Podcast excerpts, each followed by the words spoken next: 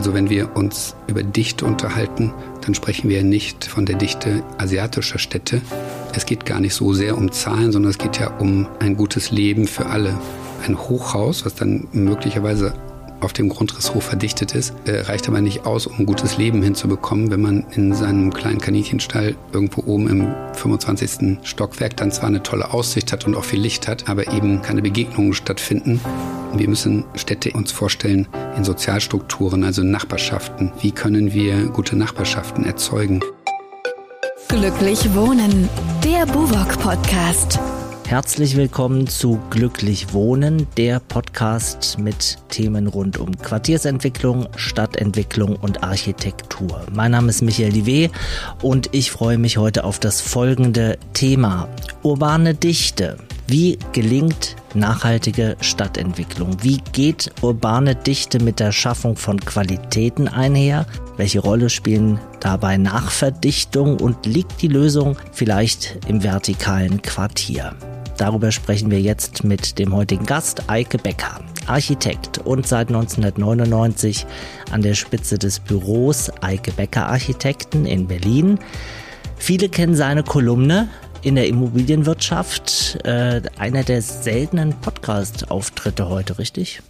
Ja, Podcast ist ja so richtig äh, in unser Bewusstsein geraten in der Corona-Phase, als wir da zu Hause saßen und uns nicht treffen konnten.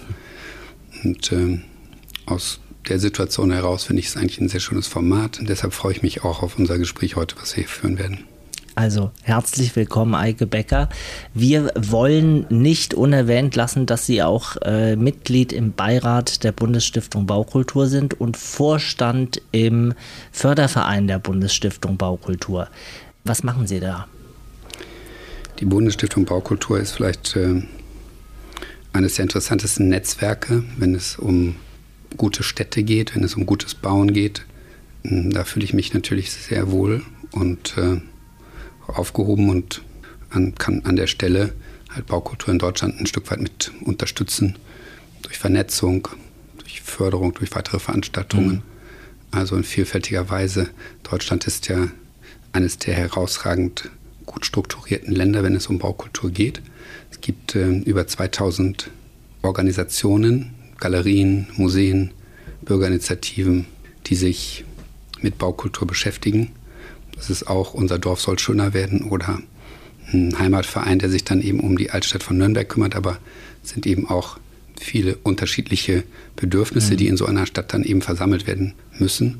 Und äh, die Bundesstiftung Baukultur kümmert sich darum, dass das ein Stück weit gebündelt wird und dass Baukultur als Grundlage für Lebensqualität auch sich als Erkenntnis weiter verbreitet in der Gesellschaft. Hm.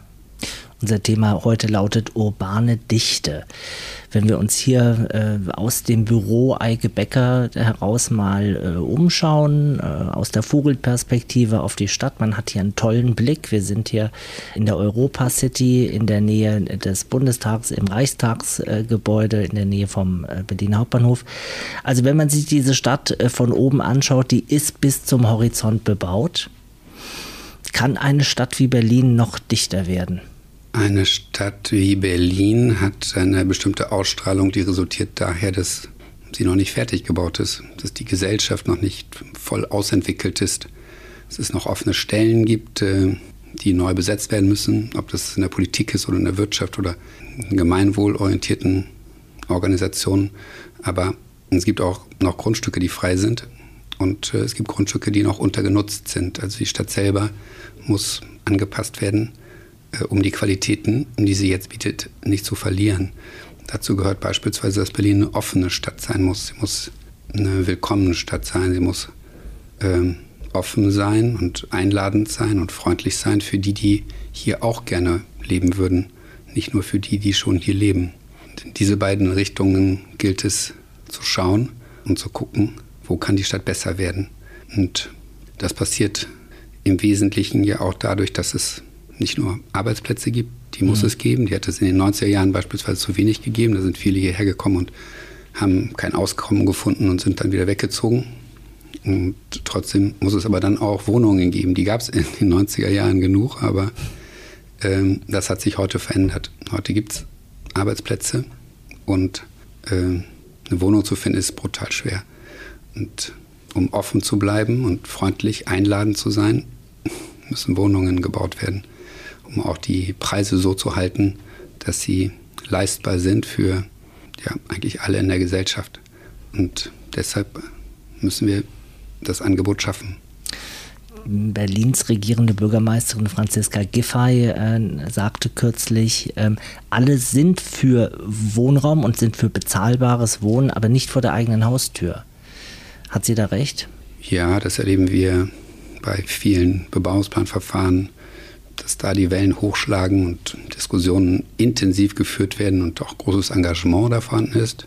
Das ist so, aber eine pluralistische Gesellschaft kann das sicherlich aushalten und muss aber dann auch sehen, dass da hm, Methoden und Werkzeuge gefunden werden, um eben diesen Meinungsbildungsprozess ein Stück weit sicherlich zu intensivieren, um ihn dann auch ein Stück weit zu beschleunigen und äh, dann abzuwägen, was für die Stadt dann eben als Prioritätenliste aufgestellt werden kann, mhm. was wichtiger ist.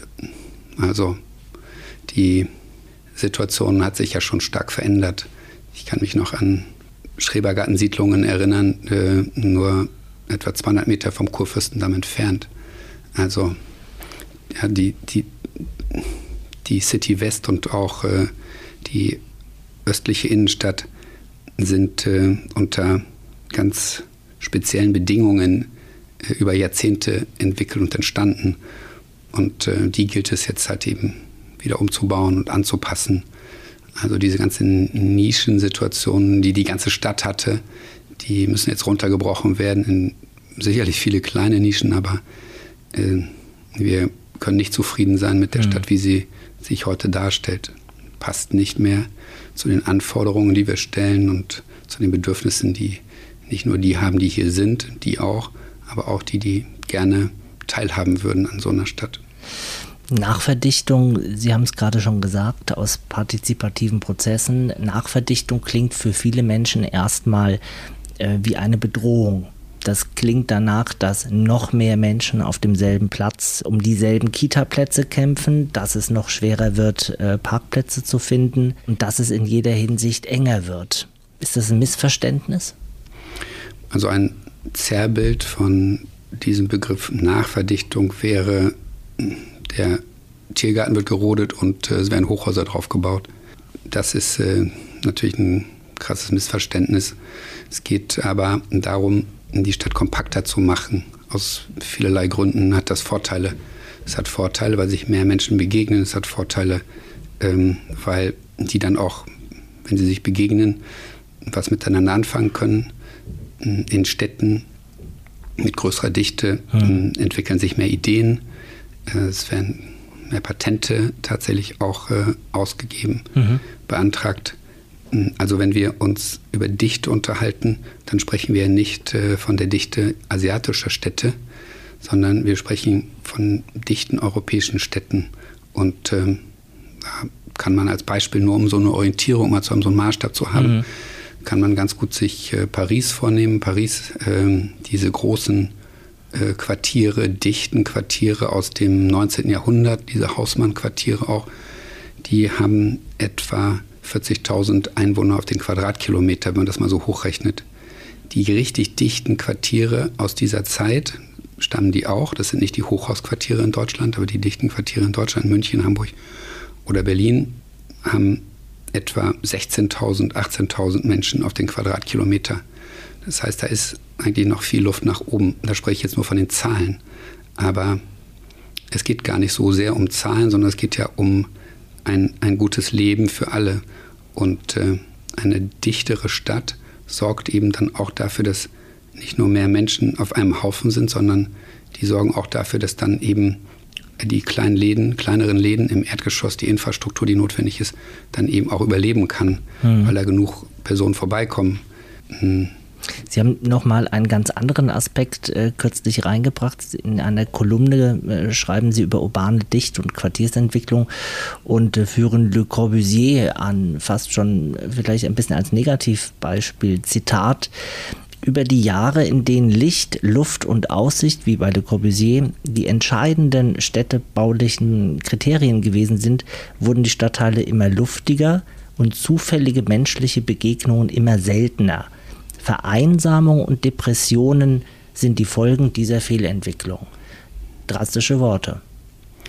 Ja, aber äh, die machen deutlich, dass wir ein großes Problem haben. Das große mhm. Problem haben wir ja, man kann das auch hier in Berlin sehen, in der Gropiusstadt, die nachverdichtet werden muss, weil einfach die Menschen zu weit auseinander sind. Mhm. Dann ein, ein, ein Hochhaus, was dann möglicherweise auf dem Grundriss hoch verdichtet ist, äh, reicht aber nicht aus, um ein gutes Leben hinzubekommen, wenn man in seinem kleinen Kaninchenstall irgendwo oben im 25. Stockwerk dann zwar eine tolle Aussicht hat und auch viel Licht hat, aber eben keine Begegnungen stattfinden, weil eben der Eingang hm, einen dann und die Nachbarn genauso dann eben auf einer Rasenfläche äh, ausspucken und äh, ausspuckt und dann mhm. ähm, gibt es keine Möglichkeiten, sich in einem Café oder eben ja in den Freianlagen dann mal bege zu begegnen. Und ähm, wir müssen Städte eher uns vorstellen in Sozialstrukturen, also in Nachbarschaften. Mhm. Wie können wir gute Nachbarschaften erzeugen? Wie können Menschen sich begegnen? Wie können die dann eben, wenn sie sich begegnen, dann eben auch irgendwie leichter kennenlernen, einschätzen lernen, ins Gespräch kommen und äh, dann vielleicht auch was miteinander anzufangen? Also diese Durchmischung dann eben dieser Quartiere mit Arbeiten und Wohnen, mit Alten und Jungen, das ist das Ziel. Und da hören wir meistens viel zu früh auf, als mhm. Architekten und Stadtplaner zu denken. Wir denken dann eben mehr so in öffentlichen Räumen und in Kubaturen, Volumen und dann eben in Architektur. Aber letztendlich ist das die Welt, die wir schaffen, die dann eben auch nicht nur den Hintergrund, sondern eben auch die realen Räume abbilden und bieten hm, für Menschen, die ein gutes Leben führen wollen. Und wir müssen uns viel stärker Gedanken machen, wie geht das? Heißt in der, in der Konsequenz, wir brauchen urbane Dichte, damit informelle, zufällige Begegnungen passieren von ganz unterschiedlichen Menschen, die sich im Alltag über den Weg laufen. Also urbane Dichte, die in der Summe ein städtisches Gefühl ausmacht? Ja, also urbane Dichte und dabei ist äh, die Betonung auf sicherlich vielleicht Kompaktheit, aber eben Urbanität. Urbanität heißt ja, dass da die entsprechende Infrastruktur auch da ist, dass da die kleinen Läden da sind, dass da eine Bäckerei funktionieren kann, dass da eine Buchhandlung überleben kann. Mhm. Ähm, also reale Orte, dann die Menschen mit ähnlichen Interessen zusammenbringen können. Das, ist, äh, das muss das Ziel sein. Und äh, da sind wir an vielen Stellen einfach noch weit davon entfernt. Aber äh, das hat zur Voraussetzung, dass wir eben eine große Korrektur vornehmen in unserem Denken und in unserem Handeln, unseren Entscheidungen. Dabei geht es nicht darum, einfach nur dichter zu werden, sondern wir müssen besser werden. Mhm. Also eine Verdichtung heißt auch eine Verbesserung des öffentlichen Raumes. Es mhm. muss einhergehen. Also Thema Verkehr, äh, unsere Mobilität ist ein Desaster, ist menschenverachtend und äh, lebensgefährlich in der Stadt. Und das muss geändert, das muss abgeschafft werden, das muss beseitigt werden. Gehen wir gleich noch darauf ein, wie kann das Schaffen von urbaner Dichte für die bestehende Bewohnerschaft einen Vorteil erzeugen? Und wie kann ich das auch kommunizieren? Wir haben bei einem Projekt in der Gropiusstadt das dann irgendwie so gelöst, äh, dass wir da einen Wettbewerb gewonnen haben. Es ging um ein Hochhaus, mhm. so um die 60 Meter ähm, was dann in ein Quartier gebaut wird. Und die Leute, die da reingezogen sind in diese Häuser, die wohnen da heute noch. Das entstand irgendwie Anfang der 70er Jahre. Aber der Kinderspielplatz, der da mal vielleicht sinnvoll gewesen ist, der wird nicht mehr benutzt, weil die, die da mal gespielt haben, eben schon längst keine kurzen Hosen mehr tragen. Und äh, die, die da wohnen, die haben keine Infrastruktur, vielleicht Schwierigkeiten mit ihrem Parkplatz, einen mhm. Parkplatz zu finden. Ähm, es gibt kein Café oder Restaurant, wo man sich mal treffen kann. So, und dann haben wir genau diese Infrastruktur mitgeboten, ein stadtverträgliches Hochhaus mit einer moderaten Höhe, dann eben angeboten mit äh, Gebäuden rechts und links, die das Ganze einbinden, dann auch mhm. und flankieren. Die Freianlagen komplett neu gestaltet für dann eben Angebote für Kinder und für Alte, eine Gemeinschaftsküche, eine Sommerküche, die dann eben auch da betrieben werden kann, Gemeinschaftsraum, dass da eben auch zusammengekommen werden kann. Mhm. Ein Eingang, eine Rezeption, ein Kümmerer auch, der dann eben sich auch um die Belange der anderen kümmert, die schon da sind. Also wir haben versucht, da die Grundlagen zu schaffen für eine gute Nachbarschaft. Also eine Art Deal zu erzeugen zwischen, ja, wir erzeugen äh, mehr Dichte, aber dafür gibt es auch was für bestehende Bewohner und äh, neue Gebäude fügen sich intelligent, vermittelnd äh, ein in ein Gesamtkonzept. Ja, es sind Angebote da eben auch für die, die schon da sind und äh, offensichtlich die Verbesserung ihres Wohnumfeldes, ihrer Nachbarschaft dann. Klar ziehen dann auch Leute hin, hin neu, aber mh, in der Regel sind es ja auch äh, potenzielle Freunde, Nachbarn, die man kennenlernen kann. Mhm. Also nicht eine Bedrohung, äh, die dann eben den Parkplatz wegnehmen, sondern äh, es ist ein Personenkreis, der da sich bewusst entschieden hat, dorthin zu gehen ähm, und äh, wahrscheinlich auch eine Neugierde mitbringt, ihre Nachbarschaft kennenzulernen. Mhm. Hat urbane Dichte das richtige Marketing? Sie haben angesprochen Häuser aus Paris mit sieben Geschoss, acht Geschoss, neun Geschoss. Äh, das sind ganz andere Bilder als das, was man äh, häufig von Architekturbüros sieht. Da hat man das Gefühl, da werden auf den Visualisierungen noch die äh, Farben rausgedreht. Das wirkt nicht immer vermittelnd und einladend. Hat urbane Dichte das richtige Marketing? Müssen wir andere Bilder zeigen? Mm, urbane Dichte oder das Thema eben einer urbanen Stadt ist jetzt keine Marketingkampagne, sondern das ist schon reale Welt, die dann da gebaut wird und äh, die kann besser und schlechter ausgestaltet sein. Ähm, meistens ist es so, wenn ich mir jetzt die neue Gebäude angucke, dann unterlaufen die den, den Erkenntnisstand von, was ist richtig gut und was ist sinnvoll, was ist nützlich, äh, ähm, um Längen. Und mhm. äh, die Frage ist, wie können wir da besser werden, wie können wir dichter drankommen an unsere Ansprüche auch tatsächlich damit kommen wir dann eben auch auf die Organisationsform. Wie wird denn eigentlich gebaut und äh, wer entscheidet was und äh, wann und warum und wer wird inkludiert in diesen Entscheidungsprozess mhm. und wer nicht. Aber wer hat Einfluss auf das, was da entsteht? Wie viel und äh, was für Konsequenzen hat das dann auch tatsächlich? Da sprechen wir über Emanzipationsprozesse mhm. zwischen Männern und Frauen, aber auch zwischen Alten und Jungen, zwischen äh, denen, die Profis sind und denen, die eben sich dafür interessieren, zwischen Nachbarn und, äh, und, äh, und interessierten Laien. Also ja, der ganzen Gesellschaft, die dafür dann auch relevant ist. Die müssen einbezogen werden. Also Partizipation als ein Thema, was viel größer geschrieben werden muss.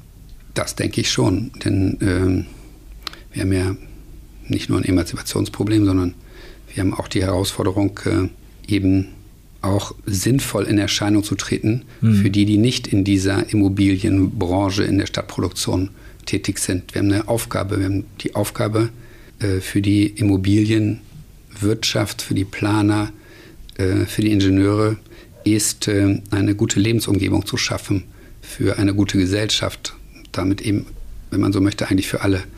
Und da gibt es einfach zu viele, die das nicht so sehen, die sich nicht inkludiert fühlen und mhm.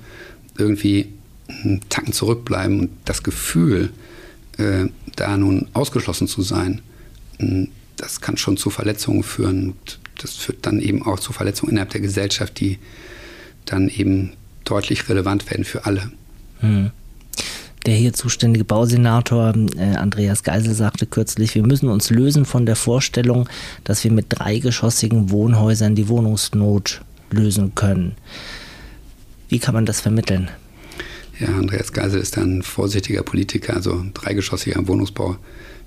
Weiß ich gar nicht, wo es den noch in Berlin gibt. Wir sind ja bei sechs Geschossen, Staffelgeschoss, so in dieser Richtung. Aber er hat natürlich recht. Äh, die Probleme einer Stadt lösen wir nicht, indem wir sie luftiger und lockerer machen für diejenigen, die schon da sind, sondern wir brauchen die kompakte Bauweise und es nützt uns auch nichts, eben Außenentwicklungen voranzutreiben nach Brandenburg hinein, ähm, dass die Stadt dann dahin wächst. Ähm, Berlin hat noch großes Potenzial auf der eigenen Fläche, auch auf den bebauten Flächen einfach da besser zu sein. Und besser heißt auch eben mehr Menschen in einer guten Form äh, zu versammeln. Mhm. Und äh, ja, die Außenentwicklung ist dann wieder ein anderes Thema. Das hat zu tun mit dann eben Vernetzung, Verkehrsvernetzung, auch dann tatsächlich, dass kleinere Zentren eben doch zeitlich wenigstens, was die äh, Bewegungs-, äh, was die Anbindungsmöglichkeiten angeht, dann eben dichter heranrücken und, äh, und dann eben dort Wohnraum schaffen, der dann eben entsprechend auch attraktiv ist. Also urbane Dichte, um sicherzustellen, dass die Städte nicht nach außen äh, sich ausbreiten müssen, sondern in der, in der bestehenden äh, Bebauung äh, mehr Qualität stattfindet und auch mehr, mehr Wohnraum und auch mehr Jobs. Hätten Sie da Ideen in Berlin? Wo wäre Platz? Also wir haben gerade schon gesagt, äh, der Kaltschlag im Tiergarten ist es nicht. Nein, es sind die bereits bebauten Flächen, die eben untergenutzt sind. Und äh, sind die Flächen, die für Verkehr heute genutzt werden. Riesenschneisen. Mhm. Ehrlich ist, wenn man sich das da mal vor der Urania beispielsweise anguckt, was für eine Riesenfläche nur für den Individualverkehr da äh, verwendet wird. Das sind zum Teil Fußballfelderbreite Ebenen, die äh, deutlich besser genutzt werden könnten, wenn wir unsere Mobilität anpassen. Es gibt große Parkplätze. Petra Kahl fällt ja gerade erst vor kurzem auch äh, ein, ein, Stück weit thematisiert. Also unsere Mobilität ist, äh, wie gesagt, ein Desaster und bietet enorm viel Potenzial, um die Lebensqualität der Städte zu verbessern. Wenn ich mehr Freiräume habe mit Freiraumqualität, wenn ich mehr Biomasse, wenn ich das mal so funktional ausdrücke, schaffe, Raum für Bäume und Büsche mhm. und Sträucher und Gräser und, und ähm, auch die Aufenthaltsqualitäten dadurch verbessere, dann kann ich natürlich auch dichter werden hm, an den angrenzenden Bereichen. Sie haben mal gesagt, die Autostadt ist dreckig, laut und giftig. Sie verbraucht riesige Bodenflächen und Unsummen fossile Energie. Äh, dazu passt ja, dass immer mehr Politiker äh, fordern, dass im Zuge von Nachverdichtung man auch über den Rückbau von Verkehrswegen, über den Rückbau von Parkplätzen sprechen muss. Kriegt das Paris besser hin als irgendeine deutsche Großstadt? Es gibt viele gute Beispiele, an denen das dann eben schon in den dieser Anpassungsprozess, dieser Veränderungsprozess deutlich weiter gekommen ist. Kopenhagen, mhm. da fällt den meisten da ein, auch äh, Amsterdam.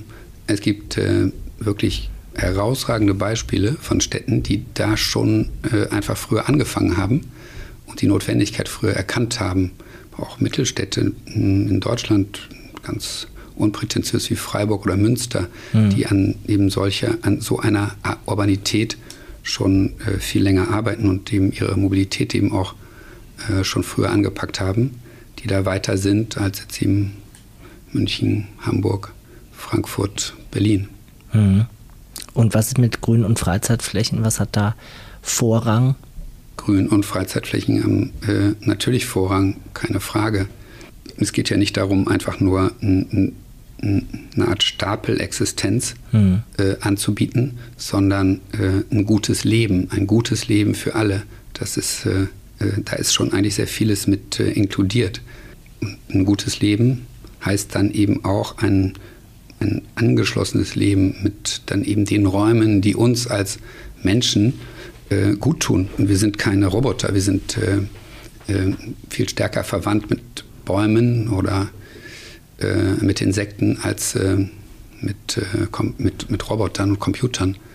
Hm, das gerät manchmal ein bisschen aus dem Blickfeld in unseren Zeiten gerade und umso wichtiger ist es, dass wir uns halt eben auch vernetzt begreifen mit der Natur und unsere Prozesse, Kreisläufe, unsere Überlegungen hin zu einem dauerhaften, zu einer dauerhaften Existenz eben noch viel stärker denken mit dann eben anderen Lebewesen und äh, Organismen.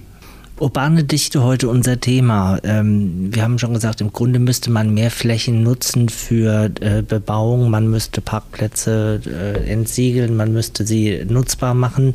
Die autofreie Stadt wäre dann eine Vision. Ist das im Bestand machbar oder ist man dann nicht eigentlich äh, eher im, im Neubaubereich, dass man sagt, neue Quartiere entwickle ich kom komplett autofrei? Ich kann ähm, relativ schnell eine autofreie Stadt hinbekommen. Wir haben ja gesehen, wie radikale Maßnahmen zu Corona-Zeiten oder auch jetzt äh, in diesen Krisenzeiten äh, sehr schnell umgesetzt werden können und, und, und wirksam werden können. Es muss allein der Wille da sein. Und in einer Stadt wie Berlin, in der eben der öffentliche Personennahverkehr so gut ausgebaut ist, kann man auf eine Menge Straßen verzichten. Mhm. Ich habe äh, ein großes Interesse an diesen Bestrebungen, den S-Bahn-Ring-Bereich autofrei zu machen. Ähm, ich finde, das ist eine Vision für die Stadt, die ähm, mehr als naheliegend ist und eben auch dann dazu führen könnte, dass äh, die Stadt wieder kinderfreundlicher wird. Sie ist jetzt kinderfeindlicher, ich möchte sagen sogar lebensgefährlich für Kinder. Hm, welche Eltern schicken denn schon ihre Kinder alleine in den Kindergarten oder in die Schule? Das ist viel zu gefährlich. Warum? Ja? Wegen der Autos, hm. wegen der Mobilität, wegen dieser, hm, wegen dieser lebensbedrohlichen Mobilität. Und das ist keine gute Umgebung, ist kein gutes Leben. Dann definitiv für die Kinder. Wenn aber die Stadt gut ist für Alte und für Kinder, dann ist sie für alle gut. Gibt es dafür äh, internationale Vorbilder? Also für eine große Innenstadt, also wir bleiben jetzt mal bei dem, was im S-Bahn-Ring stattfindet, was komplett autofrei funktioniert und was ja äh, in irgendeiner Form Mobilitätsalternativen anbieten muss. Es gibt eben auch da Städte, die schon weiter sind. Äh, schauen wir uns mal Amsterdam an. Hm, die versuchen das aber nicht äh, mit einem Ruck hinzukriegen, sondern die arbeiten kontinuierlich schon über einige Jahre an dem Umbau ihrer Mobilität. Und die sehen zu, dass sie Jahr für Jahr wieder einige tausend Pkw-Stellplätze umwandeln in um, Urban Gardening Fläche, in Stellplätze für Fahrräder, mhm. ähm, stellen eine Bank auf. Also, ja, es, ist, es passiert auf eine sanfte Art und Weise, nicht zu ruckartig aber fleißig. Es ist vielleicht unspektakulär und manche würden sagen langweilig, aber nach fünf bis zehn Jahren äh, kann man schon große Unterschiede sehen. Und ähm, diese, diesen steinigen Weg und diese Kontinuität, diese Hartnäckigkeit, die ist sehr vorbildlich für andere Städte auch. Kopenhagen hat, äh, hat Anfang der 70er Jahre angefangen, eben Mobilität umzubauen hin zu Fahrrädern und äh, weg von den PKWs. Nicht eigentlich so sehr, weil denen irgendwie das Fahren mit dem Auto in nordischen Gefilden im Regen nicht so gut gefallen hat, sondern weil die einfach am Rande ihrer auch finanziellen Kapazitäten angekommen sind mit diesem System und ähm, dann ähm, angefangen haben, Stück für Stück, Jahrzehnt für Jahrzehnt eben ihre Stadt anzupassen an eine, eine, eine menschlichere äh, Umgebung menschliche Umgebung, äh, durchmischte Nachbarschaften, das alles äh, ist umsetzbar mit urbaner Dichte. Bleiben wir mal bei einer Idee, das Quartier sozusagen hochkant zu machen, also polyzentrische Quartiere, unterschiedlichste Nutzungsformen auf kleiner Grundfläche unterzubringen, dann aber auch in die Höhe zu gehen. Und dann in die Höhe zu gehen, natürlich. Das ähm, ist eine logische Konsequenz. Denn ich muss kompakter bauen, um eben auch weniger Oberfläche beispielsweise zu bieten für solare Wärmegewinne, wie man das jetzt heute äh, dann so sagt, um ähm, kompakter zu sein, um auch günstiger zu sein. Mhm. Ähm, deshalb plädiere ich auch für größere Raumtiefen, also Büros, die jetzt eben 12,5, 13,5 oder 14,5 Meter tief sind, passen nicht mehr zu der Form, wie wir heute arbeiten. Also wir sind da jetzt sowieso selbstverständlich schon bei 21, 22 Metern mhm. und müssten gucken, ob das nicht noch, auch noch anders geht. Ähm, wir, wir müssen sehen, dass äh, wir in die Höhe bauen. Und dann haben wir, wenn man so möchte, eigentlich dörf, dörfliche Einheiten, Menschen, vielleicht ein paar hundert Menschen, die dann da eben doch eng zusammenwohnen. Die müssen zusammenkommen wir sind soziale Wesen, wir wollen, wir haben ein großes Interesse an anderen Menschen, vielleicht das größte Interesse überhaupt. Warum kommen Menschen in die Stadt? Weil sie halt eben andere weil sie Menschen interessieren, äh, denen sie begegnen können, mit denen sie was zusammen auf die Beine stellen können, mit denen sie ihr Leben leben können. Und wie mache ich das, dass dort wirklich Begegnung stattfindet? Und dass ich nicht eine Eingangshalle habe, ob mit Concierge oder ohne Concierge, aber wo am Ende jeder mit einer äh, Chipkarte oder mit irgendeinem Einlasscode in den Lift geht, in seine Etage fährt und äh, die Tür hinter sich schließt. Ja, also Lift nur als Detail. Ich habe überhaupt nichts gegen etwas längere Wartezeiten vor den Aufzügen. Unser Leben wird nicht in Zehntelsekunden gemessen, äh, wie das so manche Aufzugsplaner tun. Aber wir müssen Orte schaffen, in denen sich Menschen gerne aufhalten und dann auch äh, sich begegnen können im realen Raum. So sind wir irgendwie strukturiert, so sind wir aufgebaut. Wir wollen einfach uns gerne treffen. Es kann dann im Café sein, es kann in, einem, in einer Bar sein, es kann einfach nur auf einer Parkbank sein, ähm, weil es eben ein schöner Ort ist und das Licht dort reinfällt und äh, man sich da gerne hinsetzt.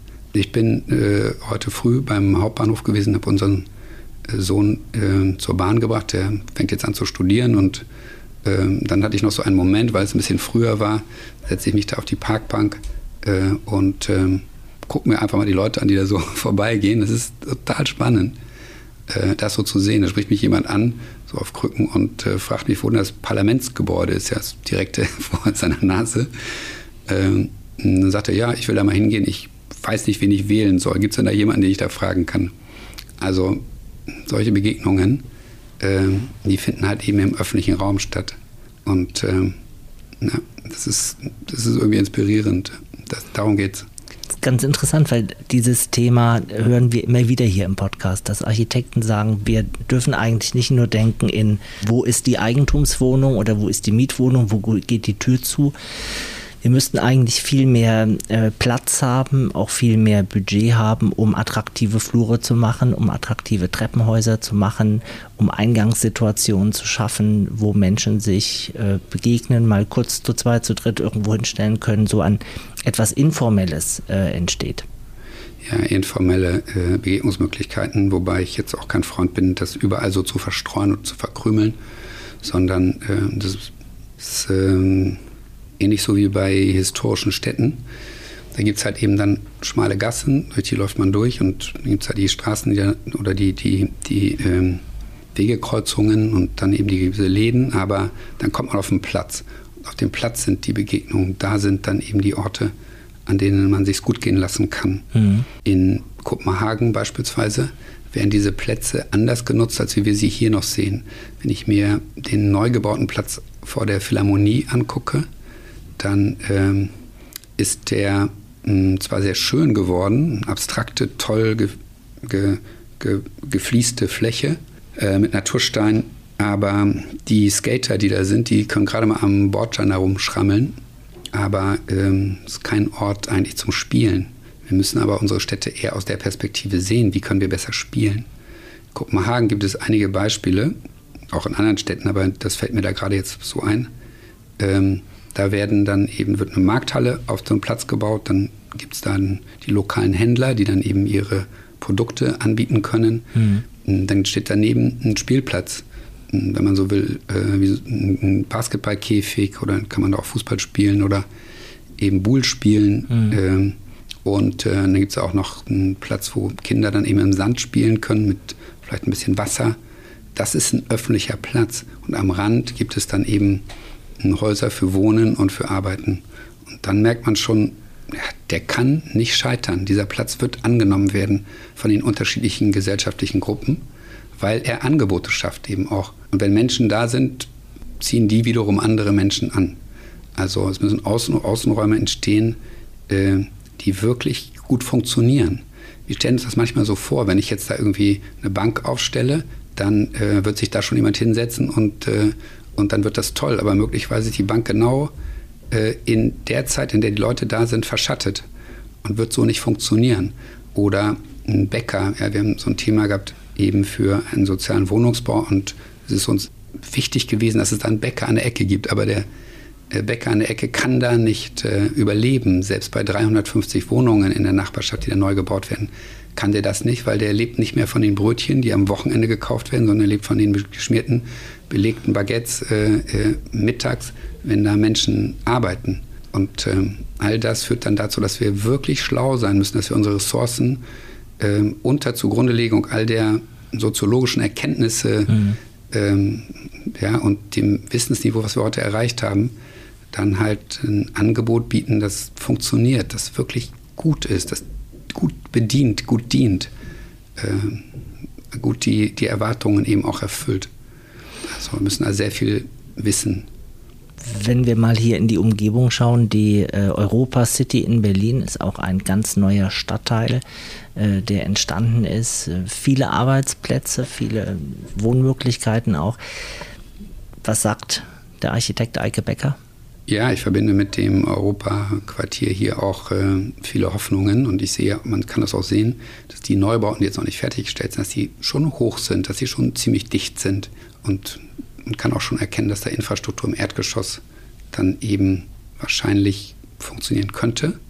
Ähm, aber die Heidestraße, die jetzt ja das Quartier in so zwei Hälften teilt, in die Wasserseite und die Bahnseite ungefähr, äh, die ist äh, eine starke Zäsur. Mhm. Man hat da so zwar einen Grünstreifen in der Mitte, aber das führt dann eben dazu, dass die Straße eigentlich sehr breit ist und äh, sehr schwer sein wird für Menschen von der einen Seite zur anderen Seite zu wechseln. Einfach mal so rüber, weil da eben der eine Laden ist und auf der anderen Seite der andere Laden ist. Mhm.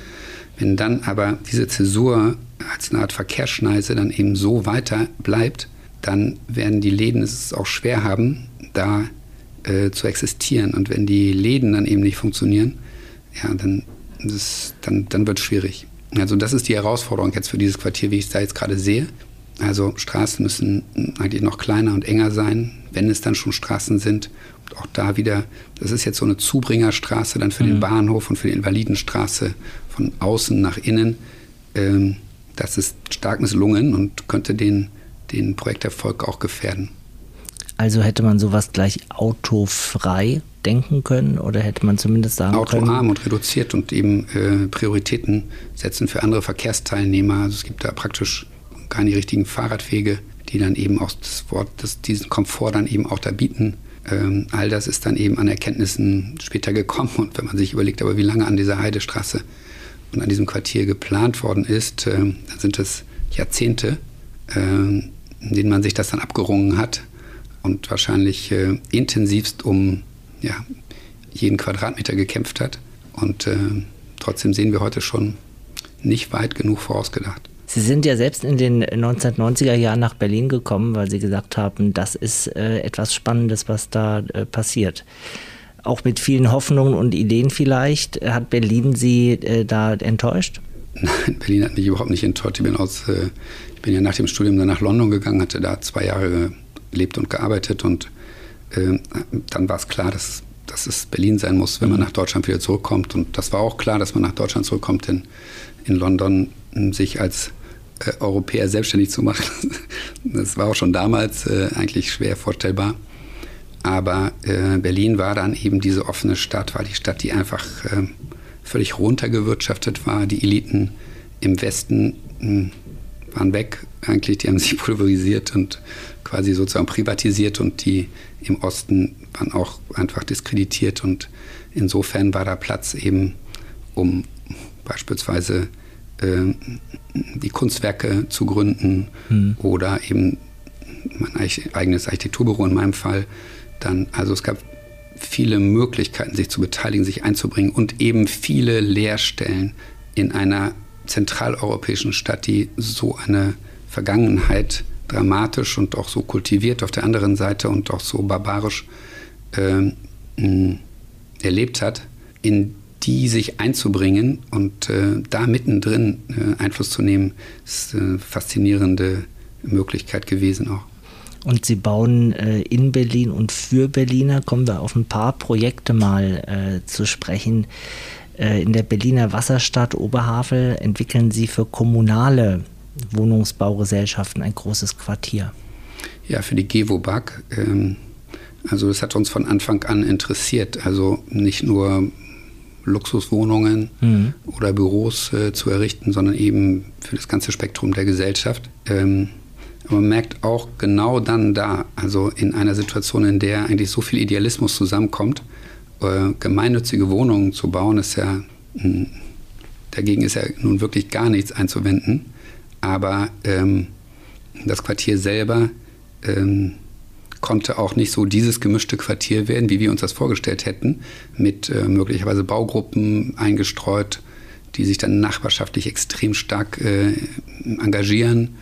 Äh, wie wir wissen, ne, ist diese Gruppe der Gesellschaft dann eben auch engagiert, besonders engagiert. Äh, also diese Mischung haben wir da so nicht richtig hingekriegt.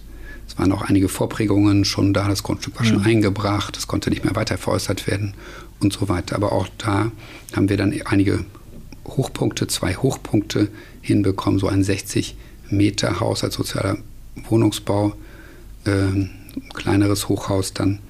Das äh, ist schon auch sehr interessant und hat uns auch äh, große Freude gemacht, sich mit diesem Thema zu beschäftigen. Hm. Gehen wir mal weiter. In Frankfurt äh, bauen Sie gerade den FAZ Tower. Das ist äh, ein Gebäude, in dem die Redaktion und das, der Verlag äh, der Frankfurter Allgemeinen Zeitung äh, sitzen wird. Ein Gebäude, was nach Ost und West schaut. Ja, das ist ein äh, Wettbewerb gewesen und äh, mittlerweile steht die Frankfurter Allgemeine Zeitung kurz vor dem Einzug mhm. in ihr neues Hauptquartier äh, Firmenzentrale, Unternehmenszentrale und äh, das ist eben auch in einem Europaviertel in Frankfurt an der Europaallee, wie sie dort heißt. Ähm, und äh, unser Wettbewerbsentwurf, der hatte eben genau mit diesem europäischen Gedanken gespielt und dann eben die Baukörper so ausformuliert, dass man so den Eindruck hat, eine Richtung nach Osten und eine Richtung nach Westen wird da thematisiert. Gerade in Anbetracht dieser aktuellen politischen Situation merken wir, dass wir Europa ähm, nur in diese beiden Richtungen auch denken können und müssen auch. Ähm, das stellt natürlich nochmal wieder ganz andere Herausforderungen äh, auf die politische Agenda. Aber dieses Gebäude thematisiert das ein Stück weit. Wie, wie kann man bei einem solchen Auftrag auch die Idee der Mischung mit einbringen? Ja, das ist äh, wirklich eine Herausforderung. Ähm, wir hätten gerne das Gebäude nochmal stärker durchmischt gehabt. Mhm. Ähm, wir haben es gerade hingekriegt, dass es da ein Café gibt im Erdgeschoss, ein Restaurant. Mhm. Und ähm, dann wird da auch eine Einzelhandelsfläche, ein Markt, dann eben dort einziehen im Erdgeschoss. Also wir haben uns da ziemlich stark auf den Erdgeschossbereich dann konzentriert. Ähm, das bringt mich dann auch zu einem anderen Thema, nämlich Sicherheit. Mhm. Also ähm, angesichts der Bedrohung dieser Welt äh, wird das Bedürfnis nach Sicherheit äh, Wohlaufgehobenheit natürlich immer wichtiger gesehen, aber die Einschätzung der individuellen Gefahrenlage der Bedrohung ist eine ganz andere, als wie sie eben in der Realität dann eben auch dargestellt wird. Und so ein, Verlag hat dann eben riesen Bedürfnisse, was die Sicherheit angeht, mhm. was die Eingangskontrolle angeht und so weiter. Hier auch, sind hier auch Leidtragende, als äh, dann die Terroranschläge in äh, Paris stattgefunden haben. Ähm, ist dann dieses, unser Vermieter, ein französisches Unternehmen, mh, weltweit äh, zu einer Überprüfung der eigenen Sicherheitsstrategie gekommen und mhm. die Vereinzelungsschleusen eingebaut. Und äh, es dürfen keine Besucher mehr im äh, Gebäude dann eben unbeaufsichtigt, unbegleitet dann halt eben nach oben oder nach unten kommen. Mhm. Ja, das Ganze ist aber jetzt schon sieben Jahre her und äh, es hat keine einzige, auch nur annähernd bedrohliche Situation gegeben. Also müssen wir da nochmal tatsächlich vielleicht hinterfragen, ob äh, unser Sicherheitsbedürfnis auch tatsächlich der Realität entspricht. Dazu muss man sagen, wir sind im Total Tower. Das ist ein Energieunternehmen äh, französischer Herkunft. Und ähm, ja, das, die, das Sicherheitsbedürfnis ist da und äh, die Zugänge sind immer noch nicht so wie früher, nicht so, nicht so durchgängig. Ja, sind, äh, das Gebäude ist nahezu hermetisch abgeriegelt. Aber es ist ein sehr schönes Haus von Barco Leibinger. Mhm. Wir, sind, äh, wir freuen uns an der schönen Architektur. Aber ähm, eben so ein Haus selber muss auch gemanagt werden äh, und, äh, und äh, sollte offen bleiben, so wie die Gesellschaft eben auch äh, möglichst offen, freundlich und willkommen heißend sein sollte. Neben dem äh, FAZ-Tower oder in, in, der Nachbarschaft äh, entsteht ein Bürohochhaus in Holzhybridbauweise. Ähm, aufgrund modularer Vorfertigung kommt alle zwei Wochen ein Stockwerk hinzu. Äh, wenn man ihnen auf LinkedIn folgt, dann sieht man, dass sie mit großer Freude äh, jeden Balken äh, da äh, fotografieren und zeigen. Äh, ist das Thema modulares Bauen, Holzhybrid, ist das, das die Zukunft? Modulares Bauen ist äh, ganz sicher die Zukunft. Ich denke auch Bauen in Holz ist äh, ein Teil der Zukunft. Hm, denn so ein, so ein Holzhybridgebäude, äh, also ich muss erstmal äh, sagen, ein Hochhaus, ein richtiges Hochhaus in dem Sinne ist es nicht, sondern es ist ein, das, das erste nach Hochhausverordnung genehmigte Holzhybridgebäude in Frankfurt. Hm, ja, wir sind ja in Deutschland, das ist alles geregelt. Ein Holzbau höherer Holzbau ist eigentlich nicht geregelt. Das ist eine Zulassung im Einzelfall und äh, ziemlich diffizile Angelegenheit. Wir haben aber sehr gut mit der Stadt und mit den, mit den Behörden, mit dem Stadtplanungsamt, mit der Bauaufsicht insbesondere, mhm. Brandschutz zusammengearbeitet und äh, haben eben diese Genehmigung dann dafür eben auch bekommen. Es ist eine Genehmigung im Einzelfall mit entsprechenden Zulassungen auch. Mhm. Aber ja, der äh, modulare Holzbau ist sicherlich ein wesentlicher Bestandteil der Zukunft. Das sind dann eben auch einzelne Hölzer, die eben äh, mit einem Barcode auf die Baustelle kommen und dann eben auch äh, gegebenenfalls in 100 oder 200 Jahren auch wieder ausgebaut werden könnten und dann wieder woanders eingesetzt werden könnten. Aber noch besser ist eigentlich, äh, wir bauen quasi so gut, so solide, dass wir da nichts abreißen müssen, sondern dass das Gebäude dann eben auch über 100 oder vielleicht 200 Jahre stehen bleibt. Das ist die nachhaltigste Strategie, ähm, leicht zu erklären. Das führt uns zur Macherei in Berlin-Kreuzberg. M50, äh, ein großes Bürogebäude, was äh, aktuell saniert wird und äh, zu dem es eine ganz andere Nutzungslösung ähm, geben wird. Ja, die Umnutzung von Bestandsimmobilien ist ein wesentliches Thema, insbesondere wenn man eben über Emissionen spricht, über Nachhaltigkeit spricht. Mhm. Ein, ein Hochhaus aus den 70er Jahren äh, mit eben auch so einer entsprechenden Baustruktur, vorgespannte äh, Decken, filigrane Stützen, in dem Verhältnis jedenfalls. Äh, und äh, wir haben uns zuerst dran gemacht und äh, haben versucht, das Ganze umzubauen in Wohnungen. Dann aber gemerkt, dass da einfach viel zu viel zerstört wird von der vorhandenen Bausubstanz. Und so haben wir dann da gemeinsam mit dem Auftraggeber, hat es auch einen Auftraggeberwechsel gegeben. Jetzt äh, entwickelt das die Art Invest, mhm. die ähm, dann von vornherein gesagt hat, hey, wir wollen da weiterhin Büros äh, auch errichten, aber das Gebäude muss eingebunden sein in ein Quartier, ein städtisches Quartier. Den Masterplan hat Sorbo Hatten gemacht. Äh, äh, Robert Neun, das Architekturbüro, baut äh, auch ein sehr schönes Gebäude dort und wir eben diesen, diesen Hochhausturm und versuchen eben so viel wie möglich an alter Substanz zu erhalten und damit eben dann auch dann ein Gebäude wieder mit neuem Leben zu versehen, das dann eben durch die Verwendung der vorhandenen Struktur wenigstens buchhalterisch, abrechnungstechnisch ähm, keine zusätzlichen Emissionen ähm, einbringt. Und wie kann man so ja. etwas öffnen? Stichwort nochmal die Mischung, die Qualitäten, die mit äh, urbaner Dichte äh, entstehen können, einhergehend entstehen können. Wo sind die Qualitäten zum ähm, Reinschlendern, zum Menschenbegegnen, zum Auf, Aufhalten? Das Hochhaus hat einen Sockel bekommen ähm, und ähm, der sorgt dafür, dass genau diese, dieses solitärhafte eigentlich heute noch alleinstehende Gebäude dann halt eingebunden wird in die urbane Nachbarschaft. Der Sockel selber bietet dann eben auch Nutzung wie ein Restaurant, wie ein Café, Aufenthaltsmöglichkeiten. Ich möchte da ein, ein Beispiel mal geben, was ich mir auch vorstelle, äh, wie so eigentlich Nachbarschaft eigentlich leichter funktionieren kann. Hm, ich bin hm, vor ein paar Jahren äh, tief beeindruckt äh, worden von einer Jugendherberge in der Schweiz, in der wir übernachtet haben. Und äh, diese Jugendherberge hat natürlich viele Zimmer und so, Aber das Entscheidende ist dieser große Raum, in dem sich da alle treffen und begegnen können. Das ist gleich der, die Rezeption da dran, mhm. die Küche ist da dran und man kann dort dann Abendessen zu sich nehmen. Es gibt ein Kaminfeuer, das brennt.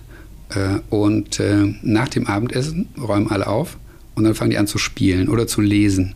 Und ich bin dann auch nicht, um meine Ruhe zu haben, eben in dem Zimmer oben gewesen, um da zu lesen, sondern ich habe mich da mitten reingesetzt, habe da sogar gut lesen können und habe also eine, ein, so ein Vergnügen gehabt. Also diese unterschiedlichen Charaktere, diese Familien, diese älteren, jüngeren Liebespaare, äh, äh, Väter mit ihren Kindern äh, so zu beobachten am Rande.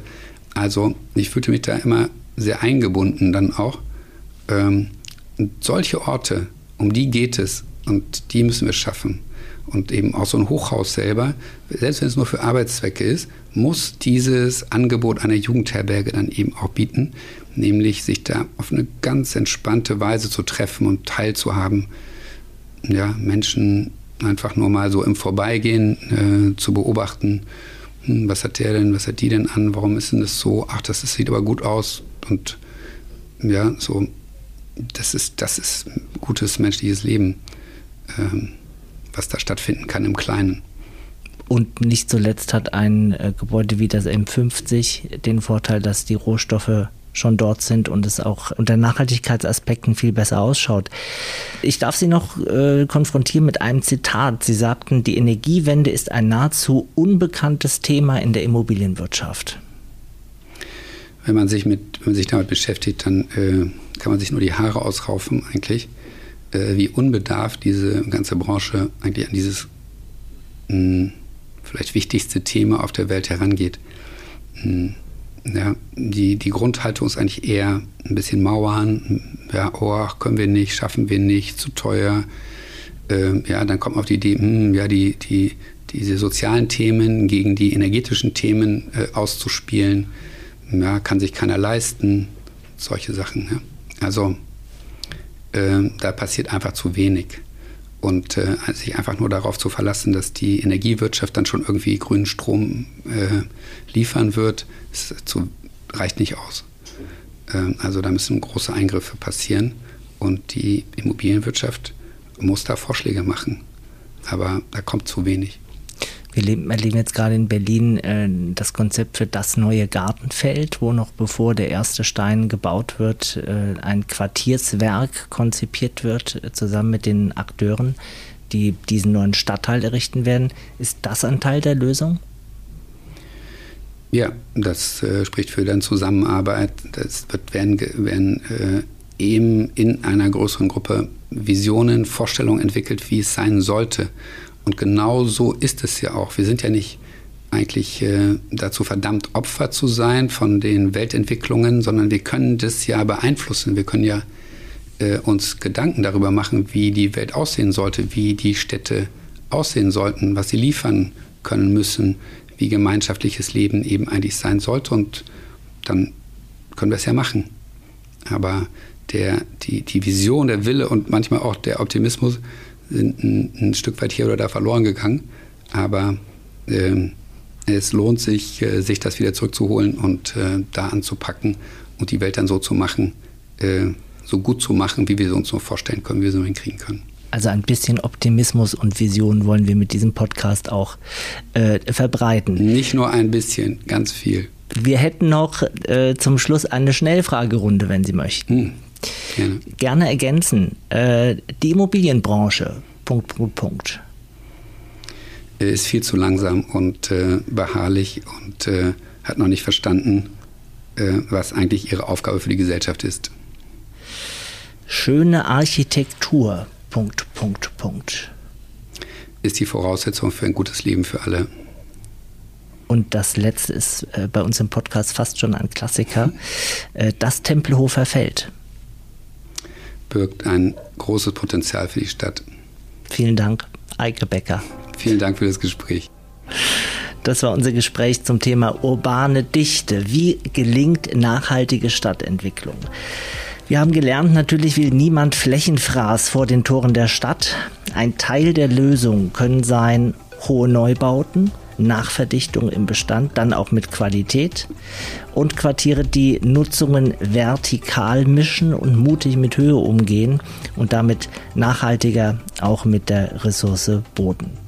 Vielleicht müssen wir auch andere Bilder erzeugen, um das Thema urbane Dichte zu illustrieren äh, und zu bewerben. Also vielleicht äh, mehr Paris als Wolkenkratzer.